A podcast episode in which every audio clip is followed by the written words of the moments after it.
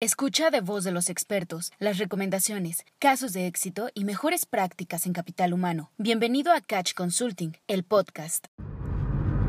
Pregunta frecuente al 5 de julio de 2021. Los practicantes profesionales o eh, internos que a veces les nombramos deben estar registrados como proveedor de servicios especializados. La respuesta a esta pregunta viene en función a dos variantes que comúnmente eh, se presentan en la industria.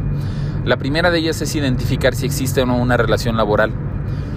Si la persona que está prestando sus prácticas profesionales o que nosotros tenemos catalogado como interno actualmente se encuentra estudiando, por lo tanto tiene un seguro facultativo, por lo tanto tenemos una, eh, un escrito o un oficio por parte de la institución en donde está estudiando, donde se nos solicita que integren o que presten sus prácticas profesionales. En este sentido no existe una relación laboral. Se debe hacer un expediente con el seguro facultativo, con su constancia en donde la universidad o la institución nos solicita realizar sus prácticas, pero no están oficialmente dados de alta bajo ninguna razón social en el entendido de que son estudiantes.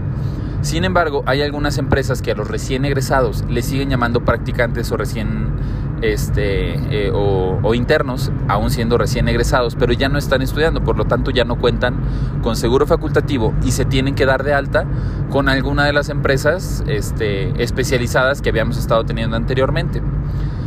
En el caso de este segundo supuesto, en donde el eh, estudiante no tenga un registro por parte eh, de la institución académica, entiéndase un seguro facultativo, se deben de dar de alta como empleados. Y en función al tipo de, de actividades que vayan a realizar, quien los vaya a dar de alta como empleados tiene que asegurarse de contar con ese objeto social dentro del acta constitutiva.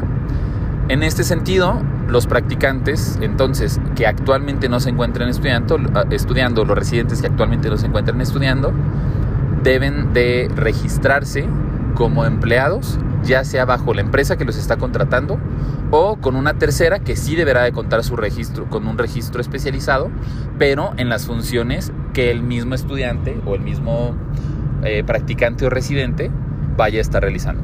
Gracias por escucharnos. No te pierdas el próximo episodio de Catch Consulting, el podcast.